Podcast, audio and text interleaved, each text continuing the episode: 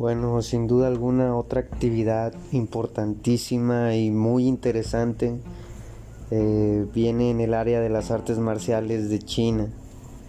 Esta actividad llamada el Tai Chi es una actividad sumamente recreativa que logra tranquilizarte y, y darte un nivel de concentración muy bueno en los que en los que practican esta técnica sin duda alguna lo obtienen pero lo interesante de esta técnica y cómo se relaciona con esto sin duda alguna es que ellos usan movimientos eh, muy suaves, sutiles, con el poder de su imaginación. Se imaginan que crean nubes, se imaginan que crean lunas, que recogen flores, cosas muy sencillas.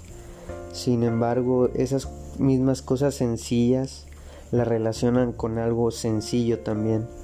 Y es por eso que, y, y lo sencillo con que lo relacionan es con tu respiración. Entonces es una actividad totalmente recomendable para estos días.